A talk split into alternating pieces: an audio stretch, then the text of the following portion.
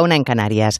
La ministra de Igualdad, Irene Montero, condena el asesinato de la pequeña Olivia a manos de su madre. Ha tardado 48 horas y lo daríamos por bueno si no fuera porque ha pedido que no se haga utilización política del dolor de las víctimas, que es exactamente lo que ha hecho ella estableciendo distingos entre unos asesinatos y otros en función de la autoría.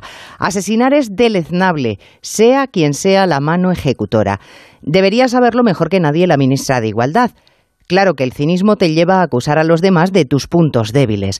No me digan que no es enternecedor escuchar a Jaume Asens, portavoz parlamentario de Podemos con Alsina, llamar sediciosos a los jueces que no nombran a los magistrados del Tribunal Constitucional el que viene de la rama catalana de los morados, que apoyó y blanqueó a los que sí fueron condenados por sedición en los tribunales.